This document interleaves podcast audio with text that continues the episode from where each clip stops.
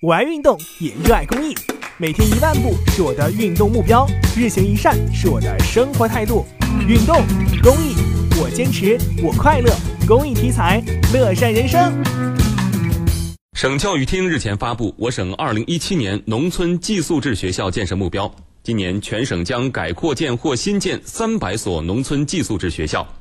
为支持项目学校建设，我省计划按照每所学校十五万元的标准进行奖补。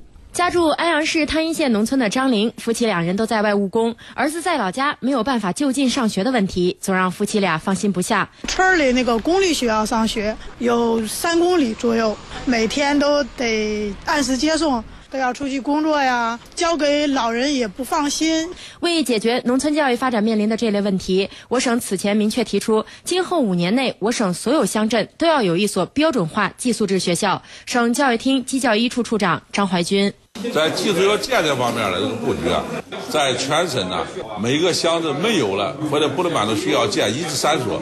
当然，这些大县一个乡镇五六万，可能三所不行的，四所五所，一定要满足需要。让我们农村孩子受到高质量的教育。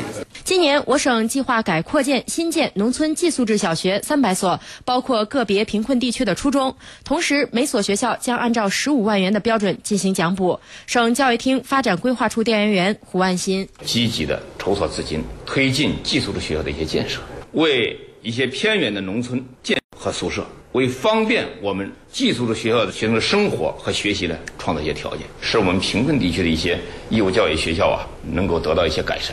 对工作不力、进度慢的地方，省教育厅将进行通报批评。年底前完不成任务的地方，教育部门将提请省政府追究有关人员的责任。